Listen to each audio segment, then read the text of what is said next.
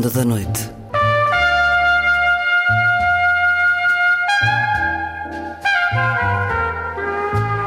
Com Luís Caetano.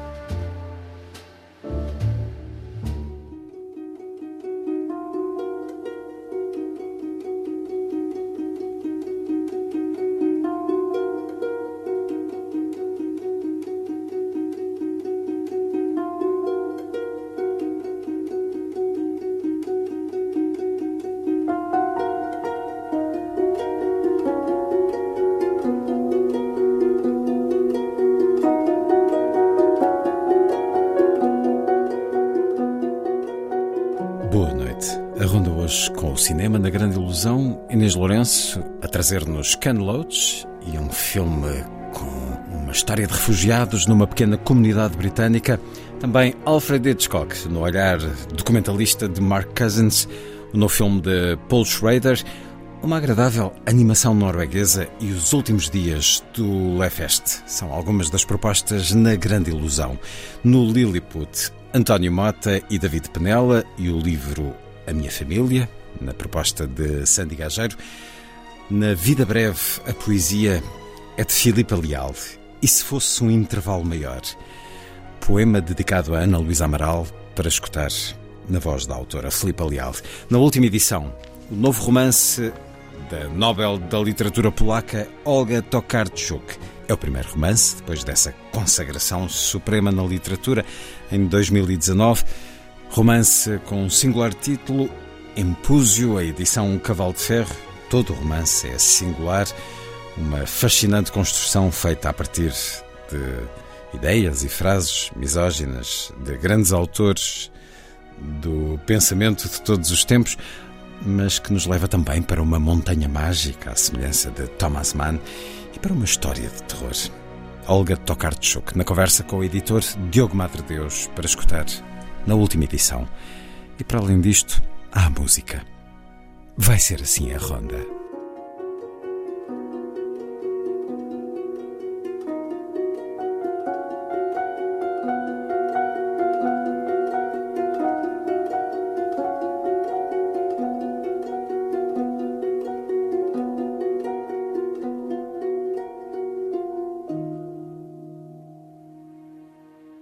Música a começar. De Citancello Vui, Rodolfo Fulvo e Enzo Fusco, na interpretação do contratenor Vincenzo Capessuto, com arranjo, direção e tiorba de Cristina Pluaros, l'arpeggiata De Citancello Vui, uma desesperada declaração de amor de um homem à sua amada. Dici cancella sta compagna vostra ci ho portato suoni a fantasia. Che penso sempre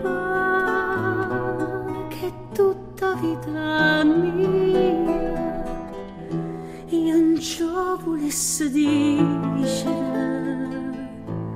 ma non ci saccio dire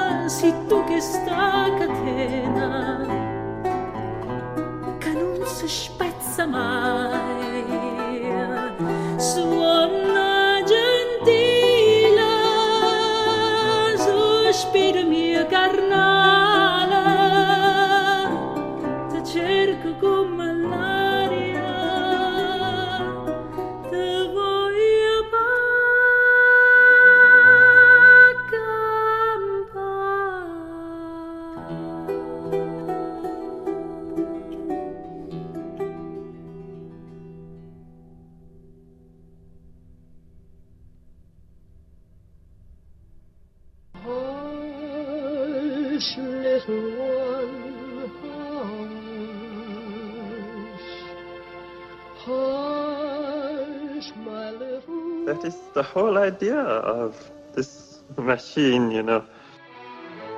どこ行くの I love you. A grande ilusão. Aren't you drinking? I never drink. Why?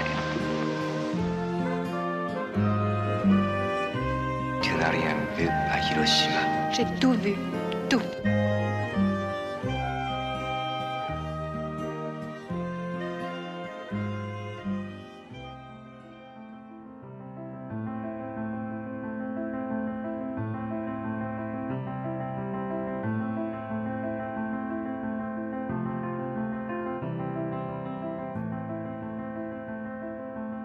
Começamos a grande ilusão com o pub The Old Oak de Ken Loach. Inês Lourenço, a estreia do novo filme de um realizador veterano que continua a olhar a classe trabalhadora britânica. Com 87 anos, Ken Loach é sem dúvida o cineasta de referência quando falamos de realismo britânico, em particular da classe trabalhadora britânica.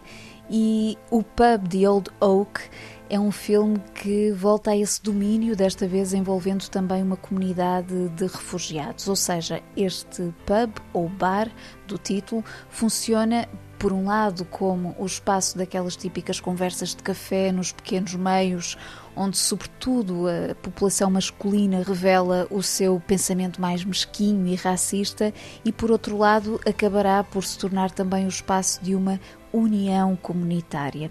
O filme retrata uma pequena comunidade britânica e a circunstância da chegada de refugiados sírios em 2016 e centra-se na amizade entre uma jovem síria e o proprietário do pub, que é alguém inicialmente pouco corajoso na tomada de posições, apesar de ter um papel importante na ajuda a estes refugiados. Acontece que para manter o negócio ele precisa de preservar os clientes antigos, que além disso são amigos locais, e eh, torna-se complicado conciliar a visão amarga dessas pessoas com a simpatia dele pelos refugiados. Acresce que esta é uma cidade com um historial mineiro e Ken Loach, mais precisamente o argumento de Paul Laverty, explora a memória desse passado na própria filosofia comunitária que vai contrariar a inicial desconfiança.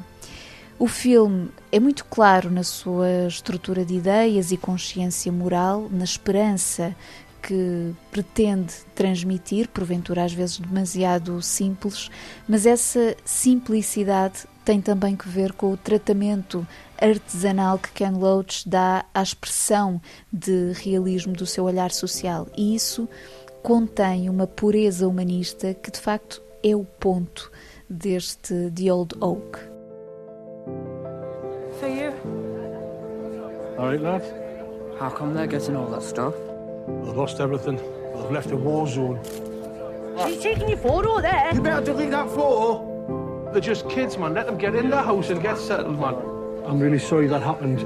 Can I say I'm surprised if he had the stuff that come out with him the pub. This has become a dumping ground, lads.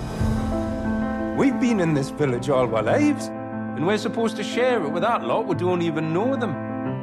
Thank you for your kindness when we arrived. I really appreciate it. My name is Yara, by the way. What's yours? Tommy Joe Ballantyne. Do you mind me asking? Are you all right?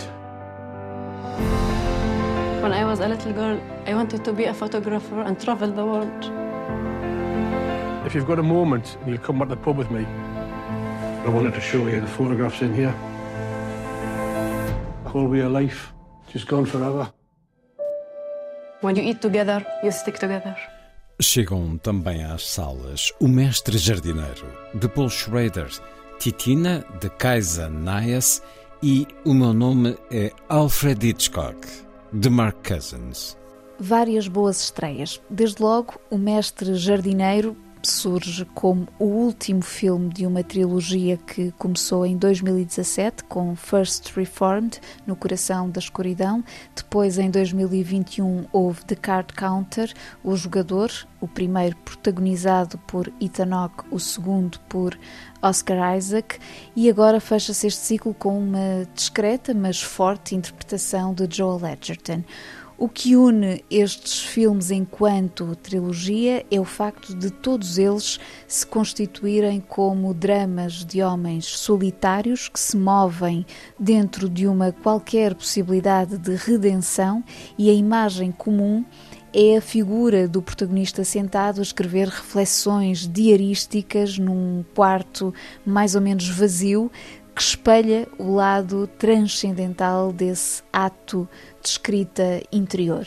E a verdade é que cada um destes protagonistas tem os seus fantasmas ou angústias muito profundas. No caso do jardineiro profissional interpretado por Joel Edgerton, um homem que trabalha na propriedade de uma senhora rica, Sigourney Weaver, o peso do seu passado tem a ver com a ideologia da supremacia branca que ainda por cima lhe está gravada na pele em forma de tatuagens. Portanto, há toda uma meditação feita através da jardinagem e de uma nova experiência humana que concorre para uma libertação que, sendo interior, é também física.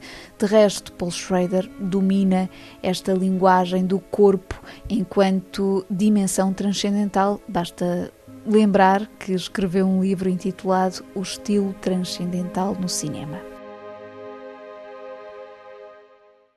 Passando para a estreia de Titina, trata-se de uma animação norueguesa, diria surpreendente, porque pelo cartaz pode parecer um filme para crianças igual a tantos outros, com um cãozinho como motivo de atração, mas depois é uma abordagem bastante imaginativa de um facto histórico.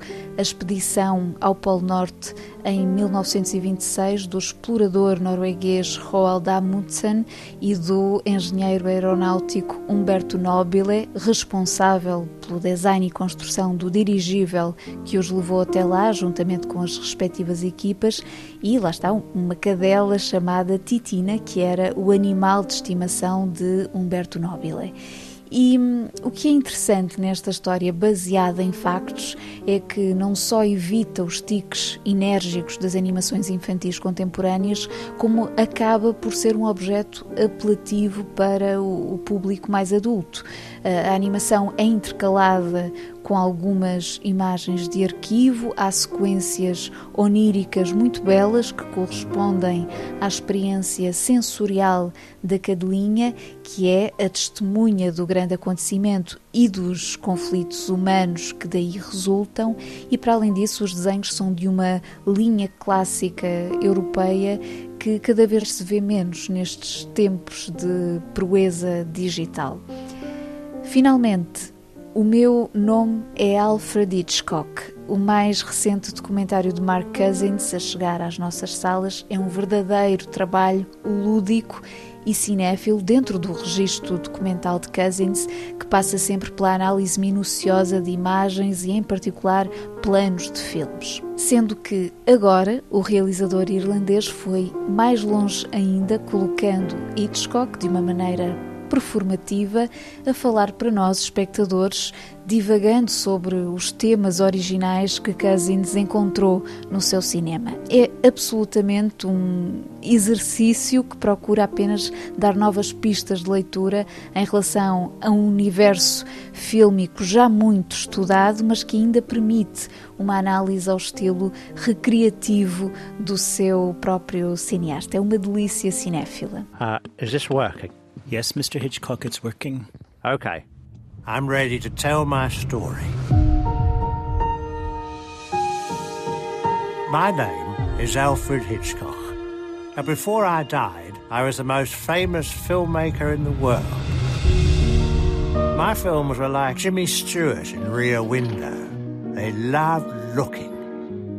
And how would you like us to look at your films in the 21st century, Alfred? I'd like you to look at Janet in that lonely, remote shower and see yourself in her, her hope, your vulnerability. You certainly wanted us to look at faces and desire, didn't you? Your movies had a force field. Yes.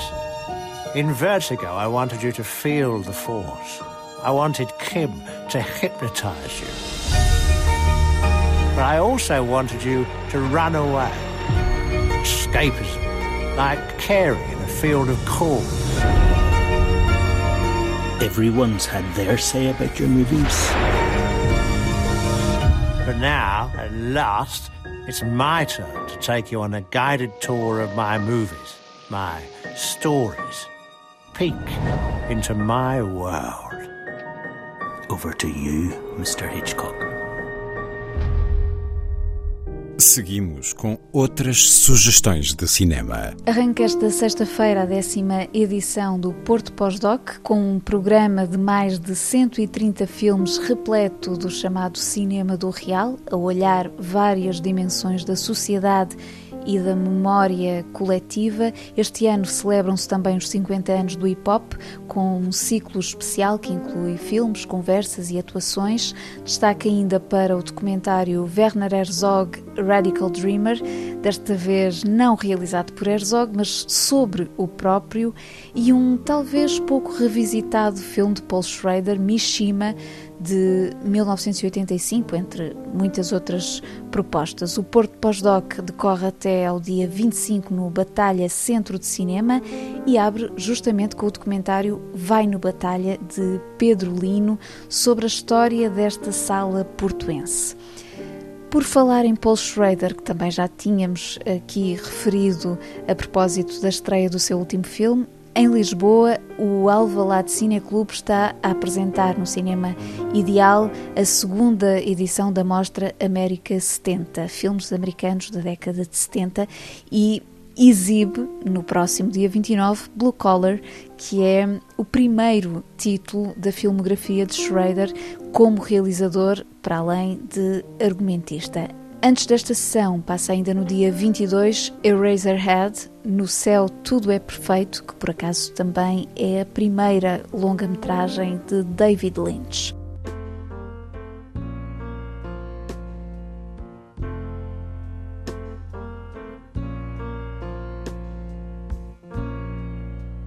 Just a perfect day Ainda em Lisboa, o LeFest apresenta as suas últimas sessões este fim de semana e vale a pena pôr na agenda alguns títulos como About Dry Grasses, o mais recente filme do turco Nuri Bilge Ceylan, em antestreia e com a presença do próprio, Intervenção Divina de Elia Suleiman, o cineasta palestiniano que é o presidente do júri desta edição e que neste filme retratou com o seu tom surrealista o cenário da ocupação israelita. Atenção também a Perfect Days de Wim Wenders Evil Does Not Exist, de Ryuzuki Hamaguchi, Memory, de Michel Franco, entre vários outros filmes, inclusive da homenagem a Clint Eastwood. Recordo ainda que há uma exposição em torno do universo de Jean-Luc Godard, patente no Palácio Cinel de Cortes.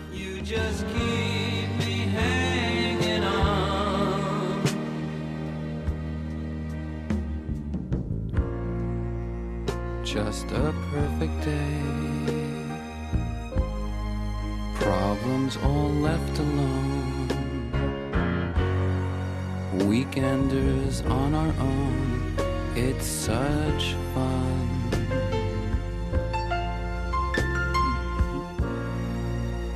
Just a perfect day. You made me forget myself. I thought I was someone else, someone good.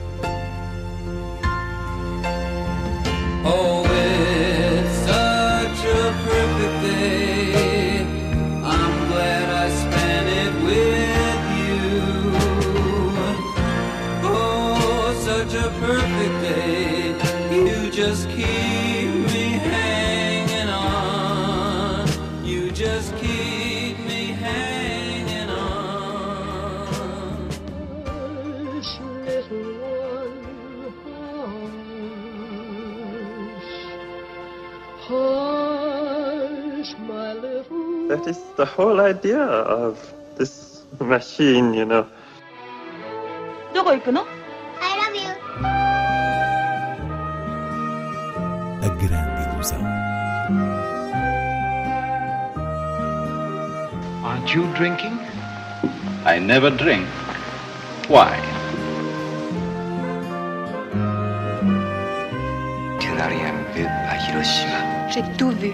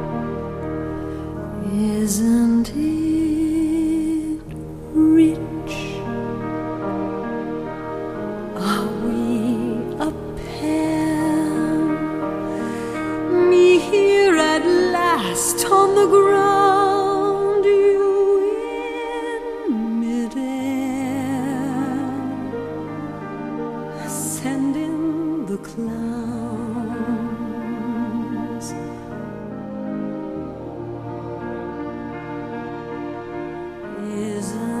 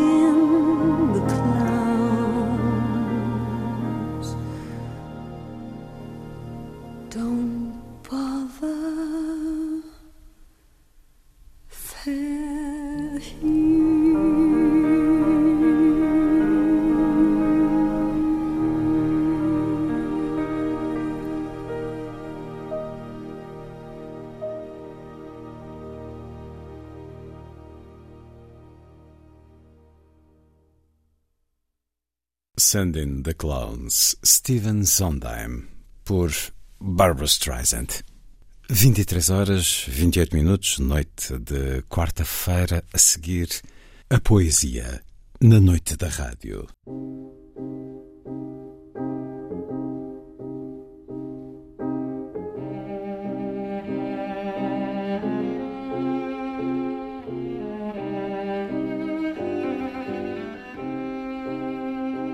A vida breve.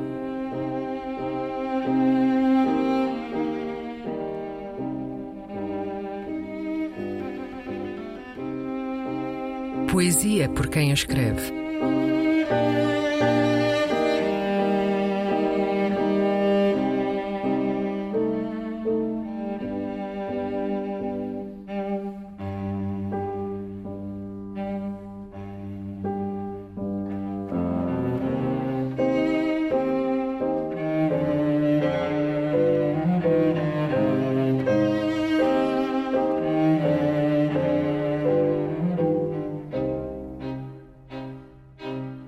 Se fosse um intervalo maior para Ana Luísa Amaral? Um poema de Filipe Leal.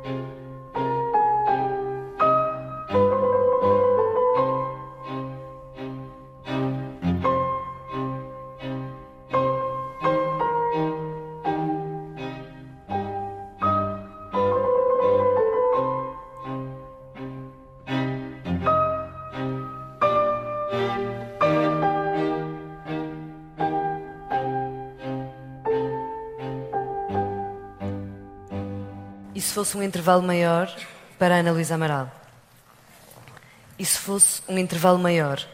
E se fosse a vida sem pausa antes ou depois? E se fosse a vida e o amor sem intervalo nenhum, sem antes e depois de existirmos? Este silêncio, esta agonia de já não estarmos de repente, de já não estarem as mães, de estarem só os filhos, numa solidão atrapalhada para sempre. E se fosse um intervalo maior, a vida aqui? E se fosse tudo sem morte de repente? E se para sempre ficassem tantos que perdemos, tu e eu?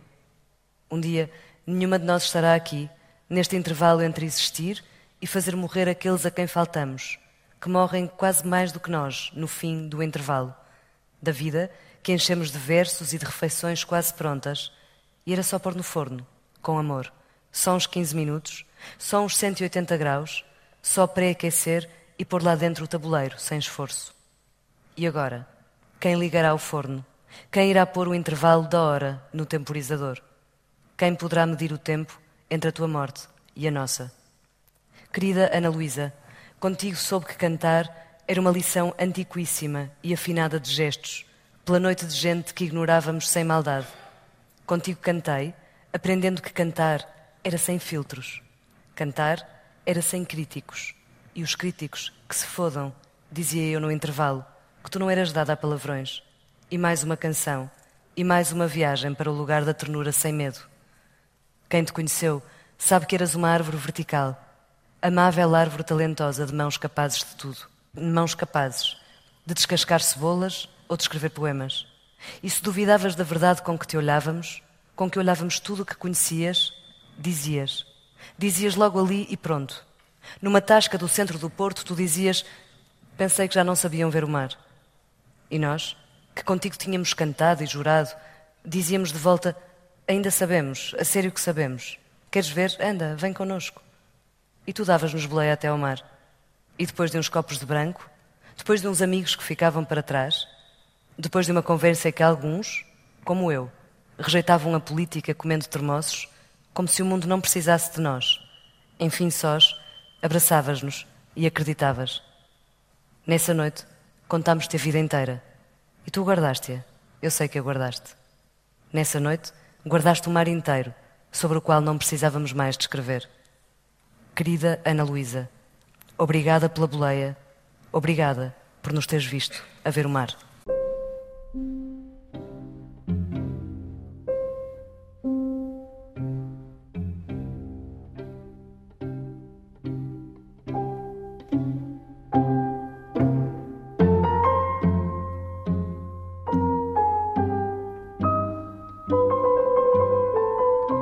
A Vida Breve, um programa de Luís Caetano.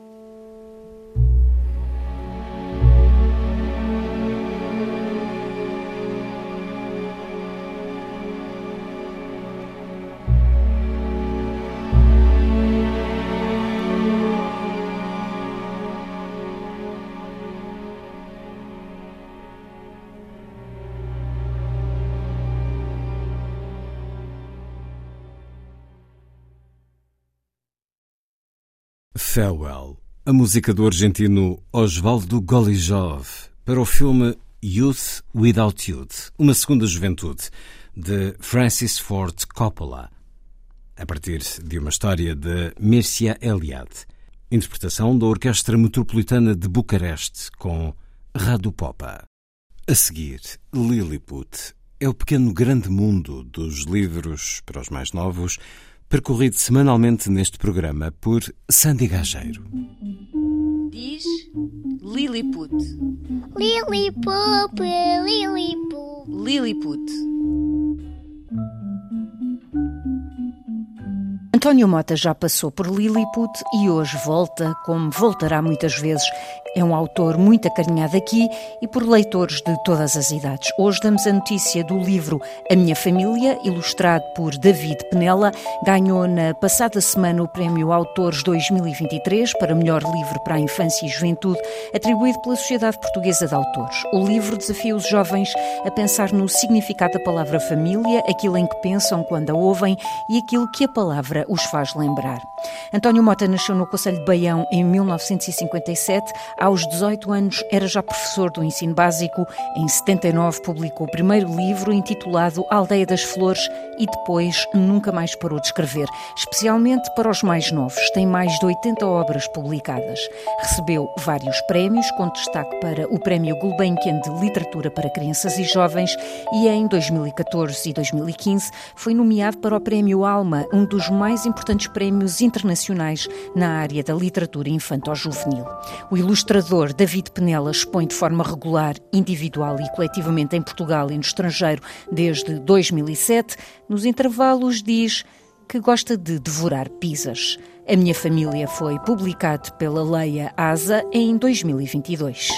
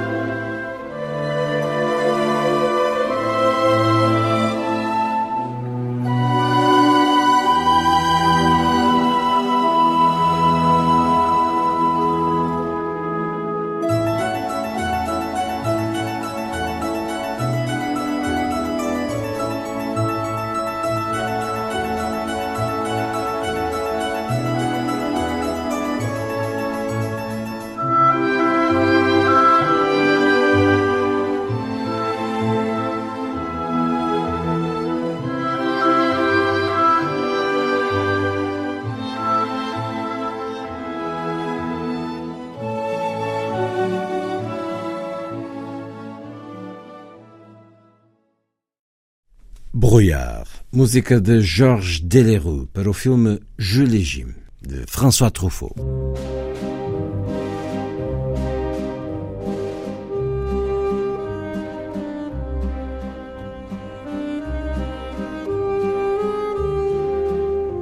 Última edição. Um programa de Luís Caetano.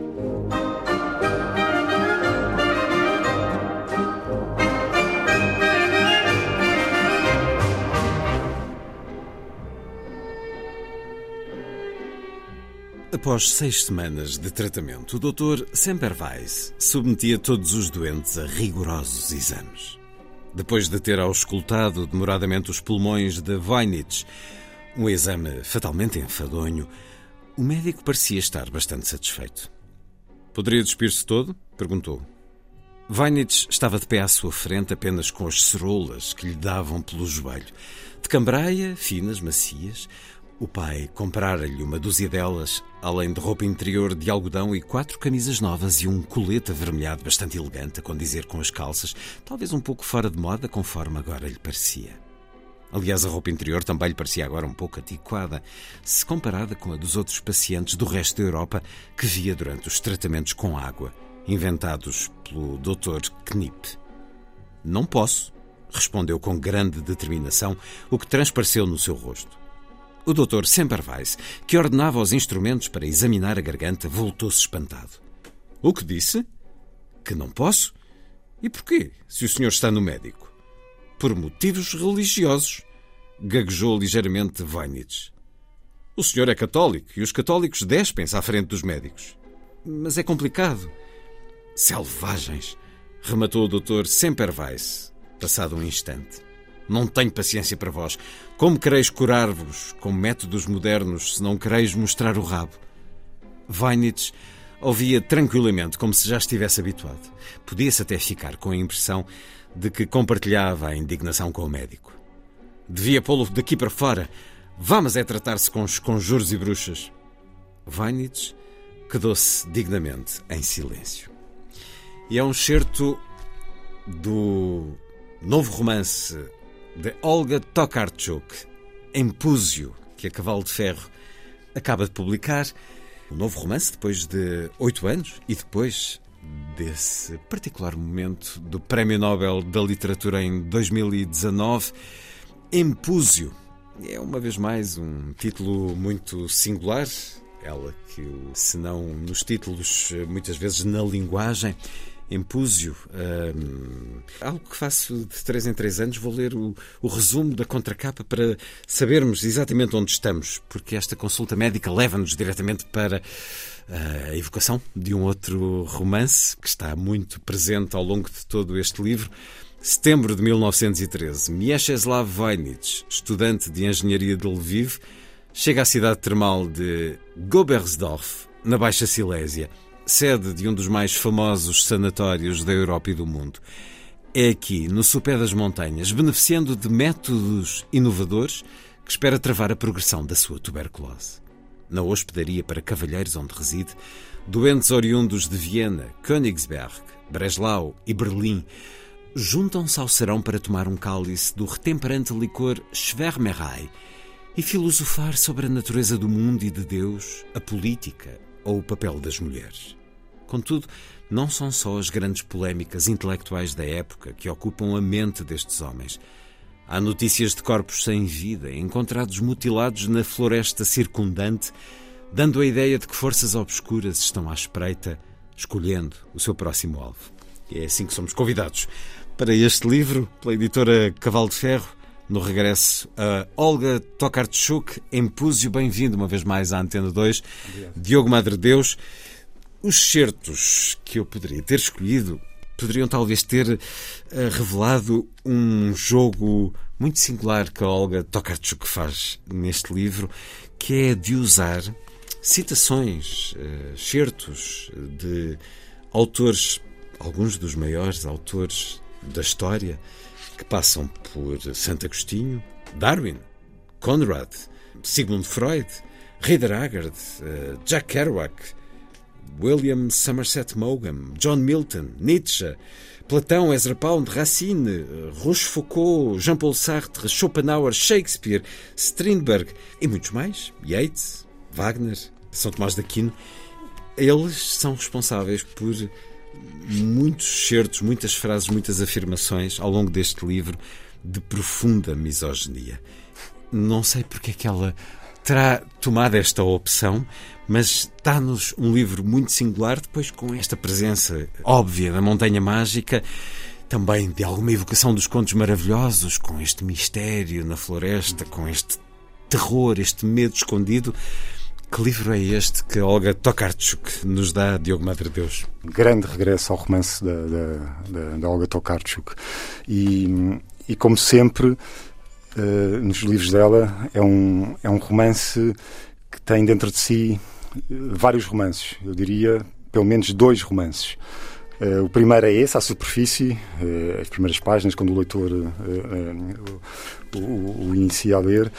Eh, quase que parece um pastiche da Montanha Mágica. Temos a mesma atmosfera, a atmosfera fim circular uh, do século XIX, uh, na viragem para o século, para o século XX. Temos um grupo de homens mais ou menos contemporâneos, de uma certa de um certo extrato social que, que discute os problemas do mundo e, e, depois descobrimos, uh, uh, já foi aqui revelado no final, que essas frases feitas uh, de profunda misoginia são, são, são de grandes pensadores e também eles homens, também eles pertencentes a um, um certo extrato social. Uh, mas depois, há de facto esse mistério uh, uh, e esse, esse, tom de, de, digamos, suspense e de thriller, não é? Que, que, que a Olga Tokarczuk imprime muitas vezes nos seus romances. Eh, que responde ao subtítulo. Este romance tem um subtítulo que é eh, Romance de Terror Naturopático. Há uma história de Há uma história, aqui, há uma história, mais do que fantasmas, há uma história de terror, de corpos que Sim. são mutilados, de forças estranhas que, que se espreitam e que e, uh, de forças irracionais. E, e ao segundo romance, que está dentro do, do primeiro, à superfície, temos estas conversas uh, de racionalismo do mais puro, e depois há um rio subterrâneo de, de, de, profunda irracionalidade que vai para já beber ao uh, diretamente ela cita é uma fonte à, às rãs da à peça de teatro rãs de Aristófanes, ou seja o impúsio aqui é a conjugação de, uh, de um lado, uh, uh, uma figura mitológica que aparece citada. Impusa. É uma, uma, mulher que assume várias é, formas é, femininas. É um ser mitológico que vem animais, do Averno, sim. portanto, um ser infernal que se transforma uh, e, e, que persegue os homens e muitas vezes transforma-se em mulher, outras vezes em, besta, em animal uh, assustador. E, e, e, por outro lado temos uh, o impusium, não é? O, ou seja, o, o simpósium, uhum. o simpósium de, de, de, Platão, que é parte da discussão filosófica e, racional. Eu quando li o, o romance descobri provavelmente uma outra grande referência que, que, que aparece aqui como, como o tal rio subterrâneo, que, que são os bacantes do Eurípides, ou seja, este aparente ambiente de, de racionalidade é uh, invertido depois quando uh, esta, esta pequena comunidade uh, começa a, a, perceber, através do protagonista principal, de onde é que vêm essas, essas, essas forças ocultas. não vou aqui revelar muito, mas, mas há, há, há uma, uma, alteração do ritmo vertiginoso no, no, romance e o, o racional transforma-se em irracional e mesmo Uh, uh, tudo o que parecia uh, uma coisa torna-se noutra. Ou seja, a Olga Tokarczuk tem, tem este condão não é, de, de, de ter várias camadas de leitura nos seus romances. Sim, e, é e, e, neste caso, preciso, é, é mestra em, em, em, guiar o leitor por uma história aparentemente que leva numa certa direção e de repente tem um volto-face do irracional que rompe uh, o que, que também, o que também é habitual. O que também é habitual. Uh, tudo isto, uh, a meu entender, é obviamente uma grande homenagem que ela faz à, à tradição essa literária. É, essa é a questão, a relação com a Montanha Mágica e não só, com toda essa grande literatura clássica que já aqui foi referida mas em particular com Montanha Mágica, Sim. é uma declaração de amor, de respeito, é um jogo, é um desafio? Ela diz que é obviamente uma, uma, uma homenagem uh, e que o, o, o livro não é só uma, uma espécie de, de, de, de, de, vá lá, de crítica a um certo ambiente retratado, esse tal ambiente de discussão filosófica. Sim, ou seja, ela denuncia uh, uh, no final, ou seja, o leitor uh, sente-se confortável ao ler estes diálogos, porque é isso que espera destas pessoas. E, poderá estranhar no início. Poderá estranhar um pouco, mas, mas percebe que há ali um, um ambiente criado e que, Sim, que, até, que até porque há ironia. Eu, o certo que li inicial era da ironia, Exato. porque há, há ironia há, aqui. Há muita ironia, há, claro. Há a própria ironia de pegar nessas, nesse simpósio sexista, que é o que acontece, nomeadamente entre este August, um socialista humanista, e Lucas, um tradicionalista católico, que vão desfiando e, de, e, discordando, acordando apenas no lugar inferior das mulheres, por exemplo. Exatamente. A mulher representa um estádio passado e inferior da evolução. É o que escreve o Sr. Darwin. E ele tem aqui algo a dizer. A mulher é uma espécie de. Lucas deteve-se para procurar a palavra apropriada. Retardamento evolutivo. Enquanto o homem avançou e conquistou novas faculdades, a mulher ficou no mesmo lugar e não se desenvolveu. É por isso que as mulheres são frequentemente deficientes sociais, não conseguem dar conta do recado e têm sempre de se apoiar nos homens. Têm de causar boa impressão neles. Com manipulação e sorrisinhos. O sorriso da Mona Lisa é um símbolo de toda esta estratégia evolutiva de sobrevivência. Seduzir e manipular. É aqui o, o, simpósio absolutamente desconcertante, mas lá está, sim. indo buscar a Darwin, como vão buscar depois a muitos outros. Isso é surpreendente, uh, não é? Ou é, seja, que a é maneira um de, de, pensar destas pessoas era uma maneira uh, uh, perfeitamente não só aceitável, como, eu diria, institucionalizada por, por grandes pensadores. Outra maneira de, de, ver o livro é uh, não, não, apenas esta denúncia que há uh, uh, destas formas de, de, de, pensamento que hoje nos parecem quase evidentes, de, injustas e de, deslocadas, não é? Mas também quase como um romance em que há sempre um lado visível e um lado invisível. Um lado visível no, no, no que se diz e um lado invisível naquilo, nas causas e nos porquês do, do, que se diz. Um lado visível à superfície sobre uma sociedade bem pensante e bem, e, e, e, uh, e bem organizada e burguesa e, um, e, forças que por, por, por, baixo dela uh, se movimentam para, uh, para virarem do avesso, não é? E é esse, esse contraponto entre estes dois romances, que, sobretudo, como ela, Olga Tokarczuk, introduz os temas que lhe são caros, não é? A natureza, a força desta, não é? Uma certa crítica a esse racionalismo progressista que, que, que e esses discursos que, que ainda hoje nos, nos habituamos a ouvir, uh, o papel das mulheres. Todo o fantástico, todo, o, fantástico, todo o rio subterrâneo, Sim. como creio que disse o Diogo há pouco. Ela que, depois dos desvarios do Nobel, foi o nome escolhido, uh, juntamente com a Peter Handke, e creio, estava aqui a tentar lembrar-me da idade do Jan Fossa, mas ela recebeu o Nobel ainda nos 50, portanto com 58 Sim. ou 59, não Penso é habitual. Foi uma, a mais nova. A mais nova dos últimos anos, Sim. ou pelo menos de muitos anos, e estava a pensar numa uh, uma afirmação dela o ano passado, alguns na Europa, que causou alguma polémica, porque é muito fácil, então hoje em dia causar-se polémicas com afirmações. Ela disse: Escrevo para pessoas inteligentes, a literatura não é para idiotas. E isto que é, enfim, uma verdade, é uma verdade no caso dela, porque de facto os livros dela são desafiantes, são exigentes e, e têm essas diferentes camadas e, e, não temos todos que chegar às mesmas Sim, camadas. eu diria que ela escreve para todos, mas... Uh, Cada um mas, pode fazer o seu percurso, o tal percurso por onde ela nos leva, para uns pode ser para a esquerda, outros para a direita, não sim, falando de sim. ideologia, mas eh, de facto não é uma literatura banal, é grande literatura e por isso teve esse bom reconhecimento, mas essa frase que ela disse causou Sim. alguma polémica. E havia alguma expectativa agora neste primeiro romance, claro. porque sendo, tendo ela recebido o Nobel porque tão o Nobel, cedo o e tão... Nobel de, abana tudo. Abana e tira, tira tempo. tempo. exato. E normalmente estamos habituados a que um Nobel já não tenha mais nada para dizer. Hum. E, eu, e, portanto, havia muita expectativa para perceber se, uh, se ela já tinha a carreira consolidada e se ainda tinha mais algo a dizer. E, e depois aparece este romance, que, que, no meu ponto de vista, acrescenta à obra dela. Ou seja, percebe-se que a Olga Tokarczuk não só tem ainda coisas para dizer, como tem, uh, tem ainda um, um, coisas novas para dizer. Este romance é, é para quem uh, já leu os romances que, que, que, que estão traduzidos, não é? Uh, acrescenta coisas ao viagens, ou seja, foge desse, desse articularismo, desse, desse, desse, modelo tão articulado de micro, micro relatos, também eles racionalmente pensados, trabalhados, trabalhados foge de, de, do, do, romance do, do, do Conduz Dourado sobre, sobre os ossos dos mortos.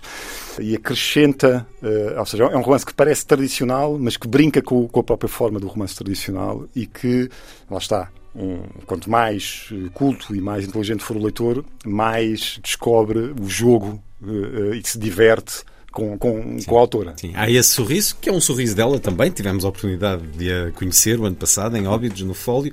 Infelizmente não, não consegui entrevistá-la porque ela ficou doente no último dia. Ela própria tem esse sorriso, essa forma. Sim, uh, sim. E a própria imagem é sim, muito sim, alegre, muito colorida. A literatura que ela nos dá, de alguma maneira, tem também esse, de muitas maneiras esse sorriso. Impúzio é o novo romance da Olga Tokarczuk. Acabou de chegar às livrarias. A chancela, uma vez mais, da Cavalo de Ferro, que há poucos anos eh, nos deu viagens, conduz o teu arado sobre os ossos dos mortos. Outrora e outros tempos, casa de dia, casa de noite, histórias bizarras. Este, tal como creio que todos os outros, a tradução é de Teresa Fernandes Sviatkiewicz, tradução do polaco, eh, como sempre se procurou também nesta chancela, com 20 anos, Cavalo de Ferro, Faz 20, 20, 20 anos. 20 anos. Parabéns, Diogo Madre Deus. Obrigado. Impúsio, de Olga Tokarczuk, livro que nos foi apresentado pelo editor Diogo Madre Deus.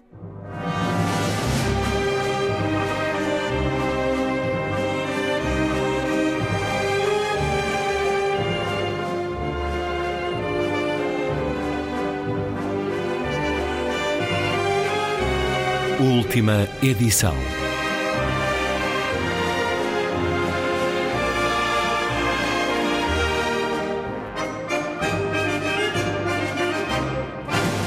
Está feita a ronda. Assim, obrigado por estar com a rádio. Boa noite.